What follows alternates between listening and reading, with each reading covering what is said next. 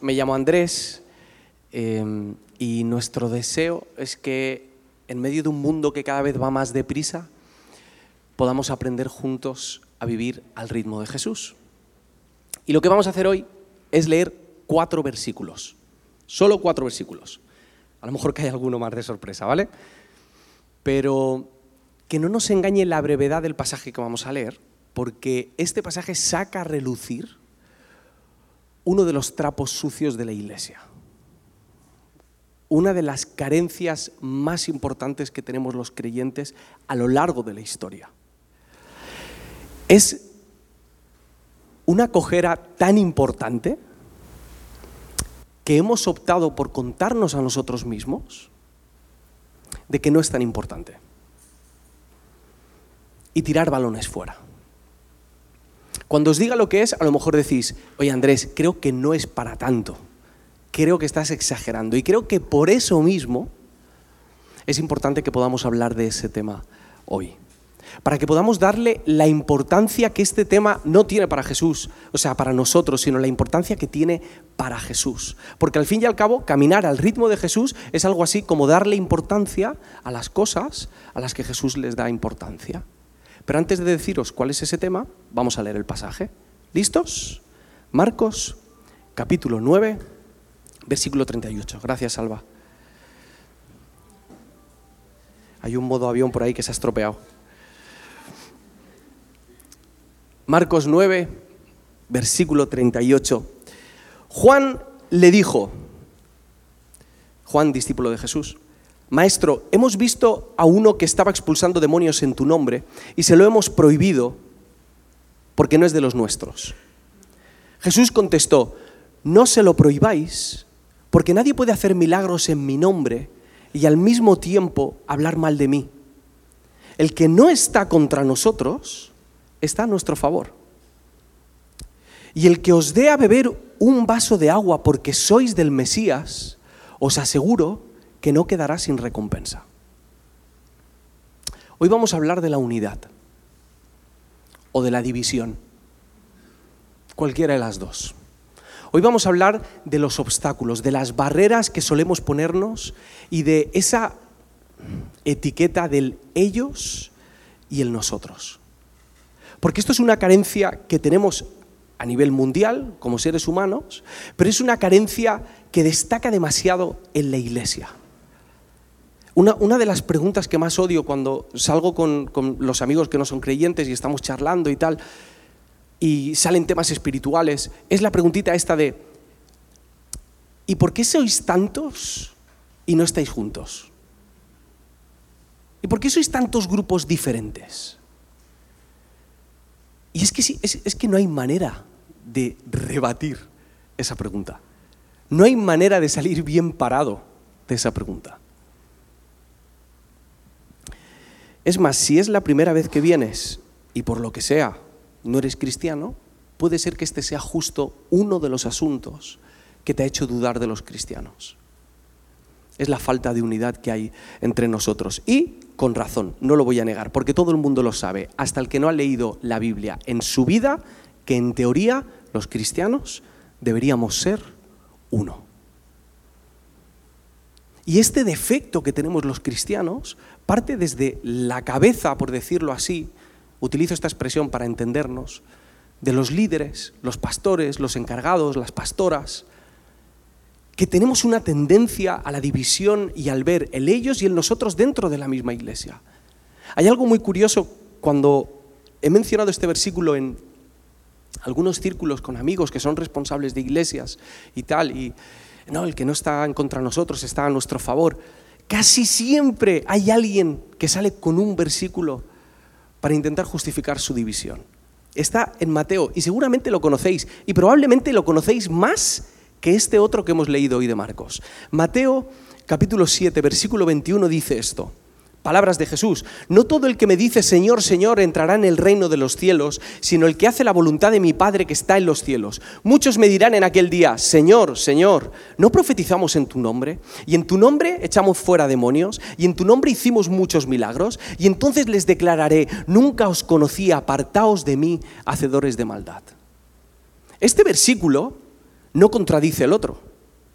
Este versículo en el que parece que Jesús nos invita a tener criterio y saber diferenciar entre los que son discípulos y los que no, es cierto. Y el otro versículo en el que Jesús nos está invitando a confiar en aquellos que están haciendo cosas en su nombre, también es cierto, son dos caras de una misma moneda, ambas cosas son ciertas. Lo que no sé es por qué tenemos más tendencia a justificarnos con este versículo, justificar nuestra separación y justificar el ellos y el nosotros, que la de apoyarnos en esas otras palabras de Jesús en las que nos está invitando a ver a nuestros enemigos, entre comillas, como nuestros aliados.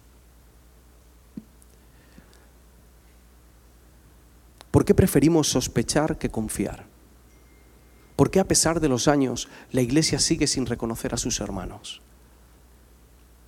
¿Por qué vemos a otros que actúan en el nombre de Jesús como rivales nuestros? Bueno, pues vamos a ver los motivos que llevaron a Juan a hacer esto.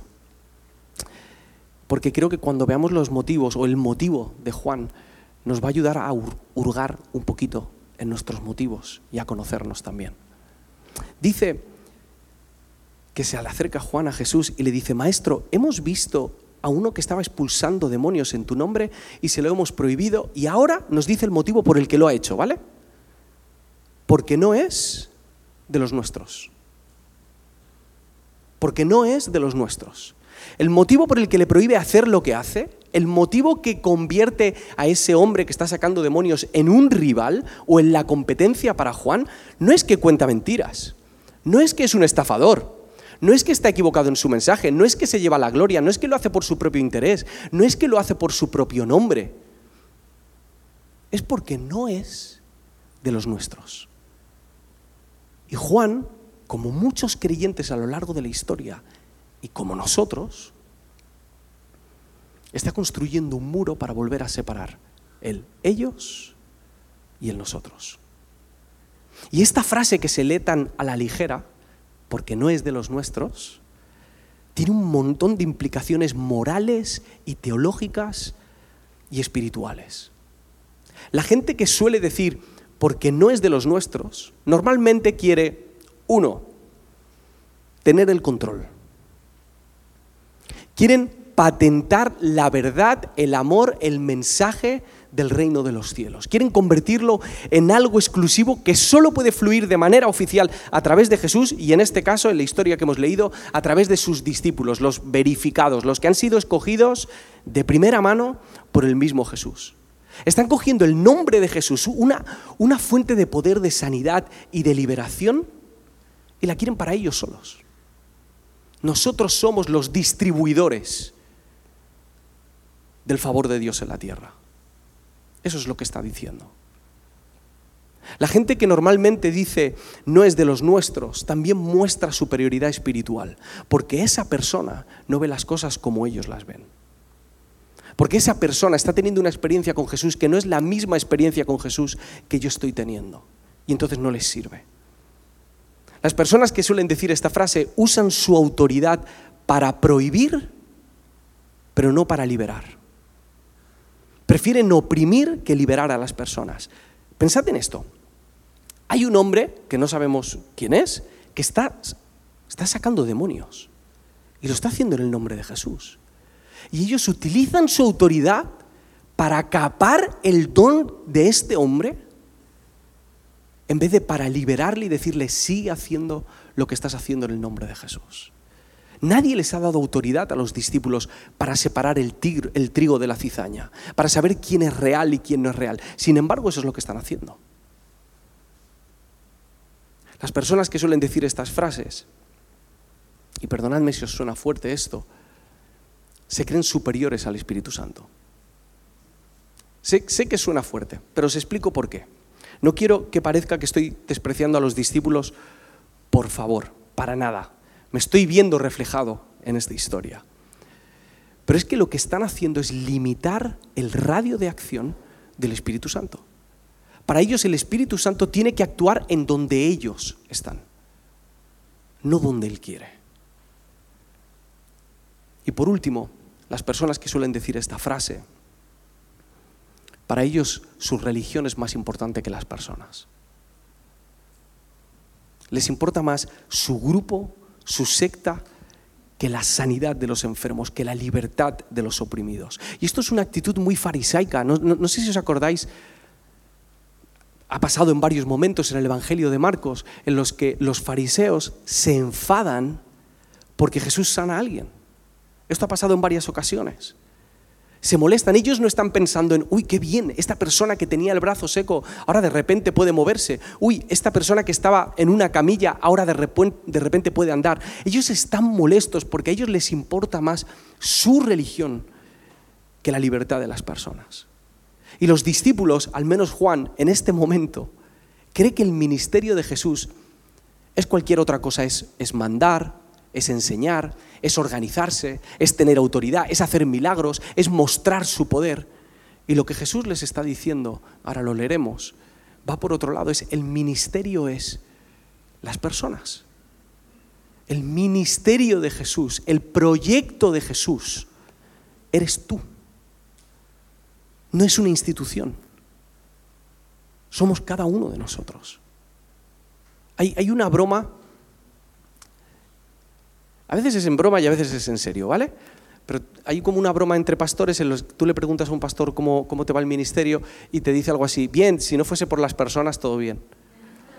Bien, es una broma, es ironía, no pasa nada, lo entendemos. Pero a veces los propios encargados de las comunidades nos olvidamos de que no se trata de la institución, se trata de las personas. El domingo pasado, Vicente nos habló del pasaje anterior, en el que vimos cómo los discípulos peleaban entre ellos por ver quién era el mayor. ¿Lo recordáis? Le están haciendo caso a Jesús.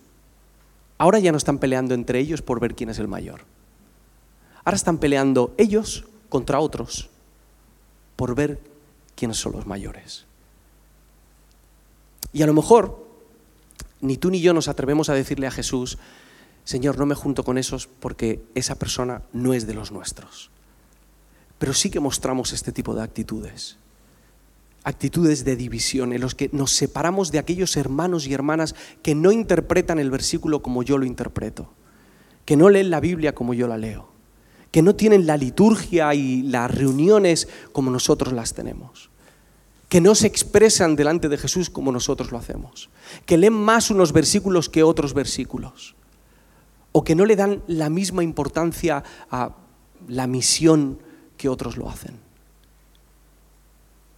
Y mostramos estas actitudes con ellos.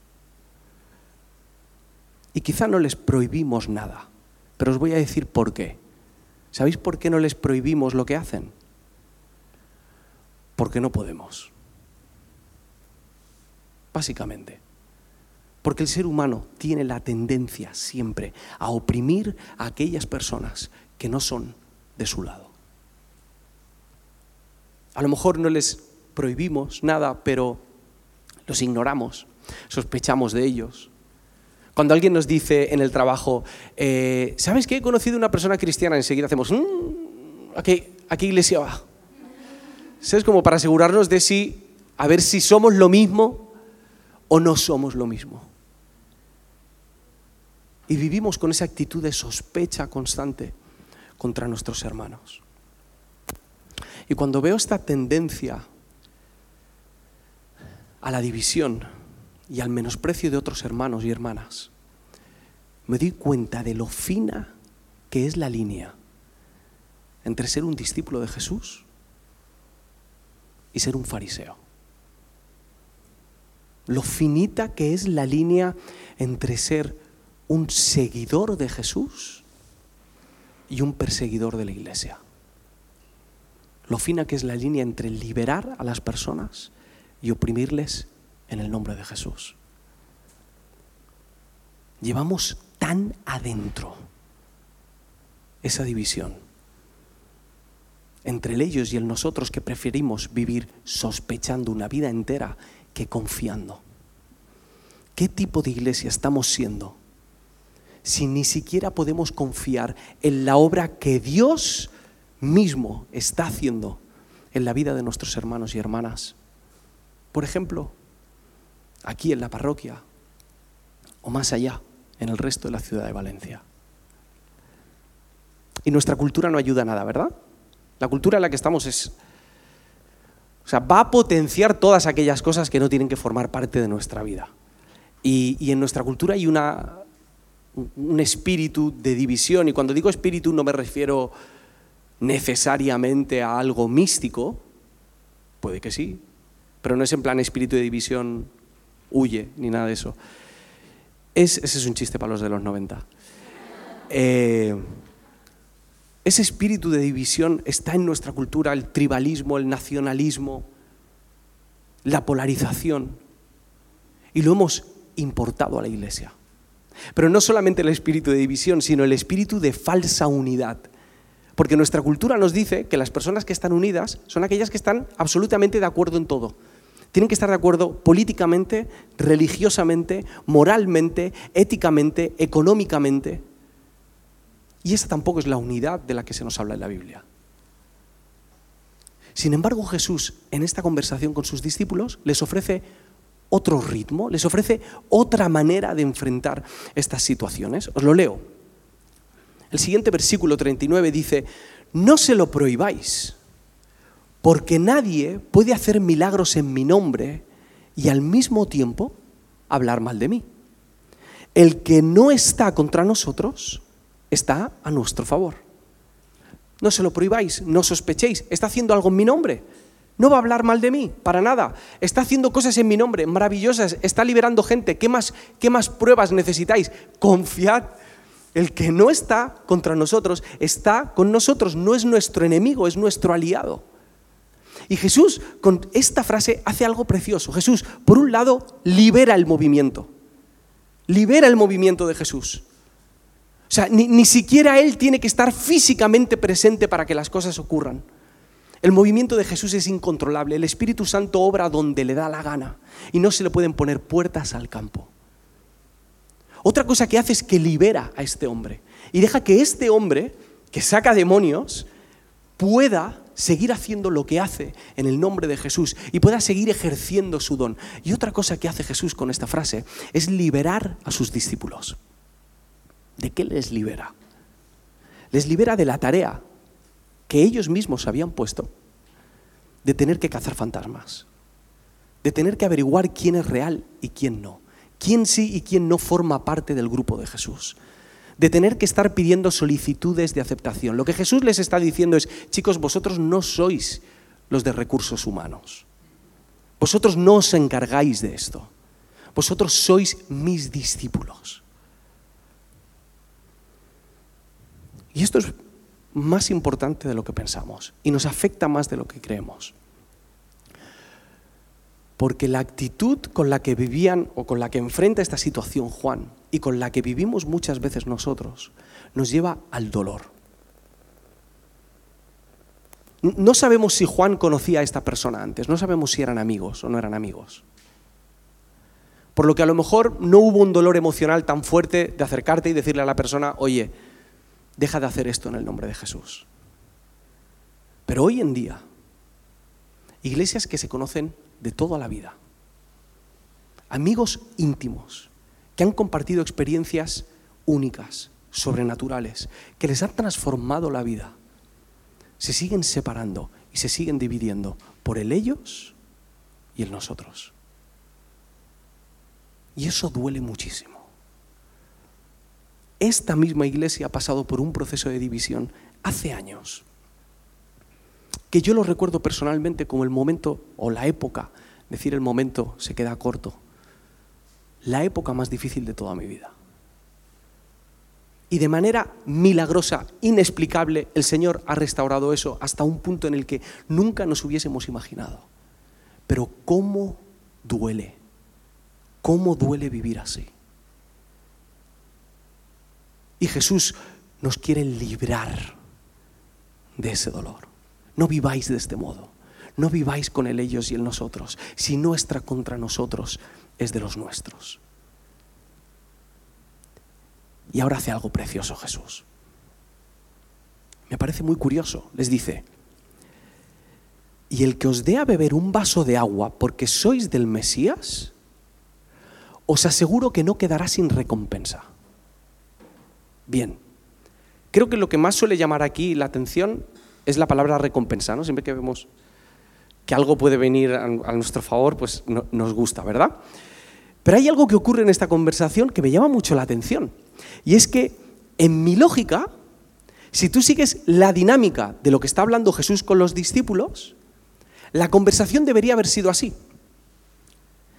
Versión Andrés. No se lo prohibáis, porque nadie puede hacer milagros en mi nombre y al mismo tiempo hablar, hablar mal de mí. Quien le dé de beber un vaso de agua a este hombre, tendrá su recompensa. Para mí la conversación debería ir por ahí. Estamos hablando de este hombre. Así que sigamos hablando. Tenéis que tratarlo, tenéis que verlo como un aliado, por lo tanto, tratarlo bien para que vosotros también tengáis vuestra recompensa. Pero Jesús cambia en ese momento el sujeto y les dice, y el que os dé, ya no está hablando de él, el que os dé a beber un vaso de agua, y aquí llega la frase, porque sois del Mesías. Porque sois del Mesías. Jesús está reafirmando el llamado de estos discípulos. Jesús les está recordando quién son. Sois míos. Sois torpes, sí. ¿Os gusta pelearos? Sí. ¿Os gusta saber quién es el mayor? Sí. ¿No os enteráis de misa a la mitad? Sí. Pero sois míos. Aquellos que se sienten inseguros son los que persiguen a otros. Aquellos que necesitan suplir el complejo espiritual o la falta de amor o la carencia de amor son aquellos que tienen que señalar y crear bandos. Pero vosotros sois del Mesías. No tenéis que hacer eso. Juan nos revela el motivo por el cual él le dice esto al exorcista. Le dice que es porque no es de los nuestros. Pero Jesús, con esta frase, nos revela el motivo que hay detrás de esa frase. El por qué tenemos esa necesidad de separarnos y hacer nuestro grupo. Por nuestra falta de identidad porque no tenemos un sentido de pertenencia y con tal de sentir que somos de algo o de alguien, somos capaces de hacer daño a otras personas. Hay una frase, bueno, es una idea de nuestra cultura que seguro que la habéis oído alguna vez, que dice algo así como que dos personas que se llevan muy mal en el momento en el que comparten el mismo enemigo, de repente son amigos, ¿verdad? Y eso es lo que hacemos muchas veces, por sentir que formamos parte de algo, por creer que tenemos cierto sentido de trascendencia en esta vida, somos capaces de herir a aquellos que están haciendo cosas en el nombre de Jesús. Pero nosotros somos del Mesías. Ahora, cuando se habla de estar unidos, solemos pecar de ingenuos y de románticos, ¿verdad? Porque el mensaje de la unidad es, es bonito, es, un mensaje bonito, pero luego sabemos que ni en casa uno puede estar unido, que las cosas en casa se complican y en una iglesia aún más. Y cuando hablamos de más iglesias y de más creyentes, aún más. A pesar de que los discípulos vivieron esto, estos mismos discípulos luego tuvieron peleas entre ellos una vez Jesús resucitó y se marchó y les dejó el Espíritu Santo. Siguieron habiendo disputas entre las iglesias y hasta el día de hoy eso sigue ocurriendo hoy. Porque la unidad no es un mensaje, no es una idea. O sea, cuando alguien nos venda la unidad fácilmente, cuidado porque eso es populismo. Cuando alguien nos vende la idea de que con que estemos de acuerdo en dos cosas ya estamos juntos, tened mucho cuidado, porque la unidad es una carrera de fondo. La unidad es un camino muy largo. Y nosotros lo que tenemos que preguntarnos es, ¿qué podemos hacer hoy para que podamos sembrar en una nueva cultura de unidad, concretamente en nuestra parroquia y de una manera general en Valencia? Hay un montón de cosas que podríamos decir, pero me gustaría centrarme solo en una, que la he aprendido de Jesús y la he aprendido de mis padres. Os leo este versículo, está en Juan 5, versículo 19. Dice, Jesús entonces se dirigió a ellos diciendo, yo os aseguro que el Hijo no puede hacer nada por su propia cuenta él hace únicamente lo que ve hacer al Padre. Lo que hace el Padre, eso hace también el Hijo. Lo que está diciendo Jesús es que Él actúa donde Dios ya está actuando. Si queremos dar un pasito más en nuestra unidad, tenemos que ver cómo Jesús ve.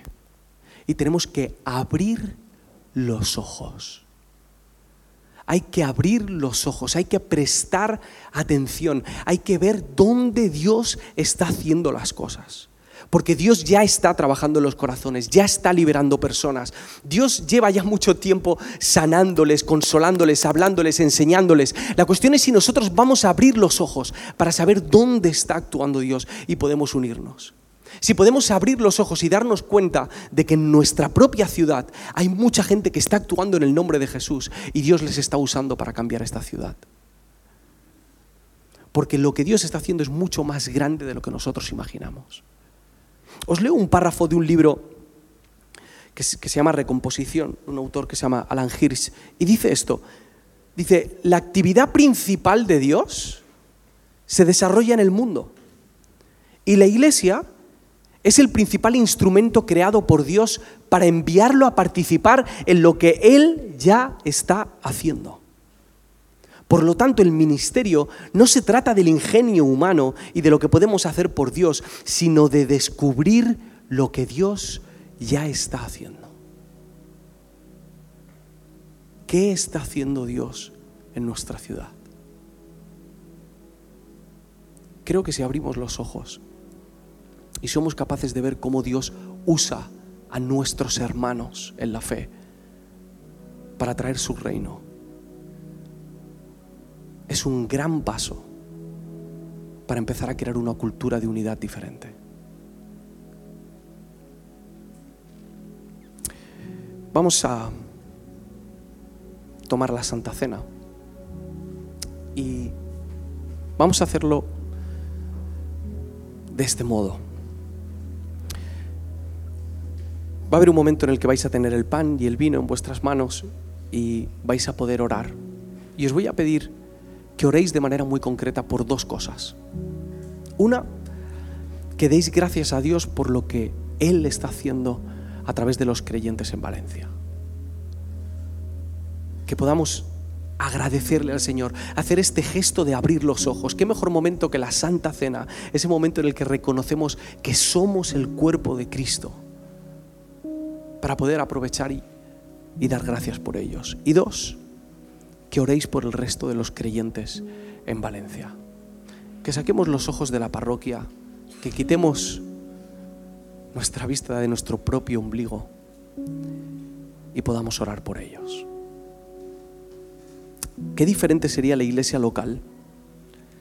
O sea, qué diferente sería, qué diferente sería en mis conversaciones con mis amigos si lográsemos estar unidos? Qué diferente sería. Yo estoy convencido de que el Señor está haciendo algo en medio de nosotros. estoy convencido.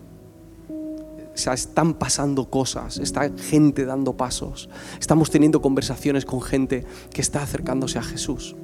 Y yo sé y estoy convencido de esto no porque nosotros tengamos un método, no porque Efra haya tocado súper bien la batería, no porque Isma y Cami presenten cada día mejor, o porque el sitio lo dejemos más bonito, o tengamos más luz, o mejor sonido. No, no, estoy convencido por eso, estoy convencido porque sé que Dios trabaja más allá de donde nosotros podemos trabajar.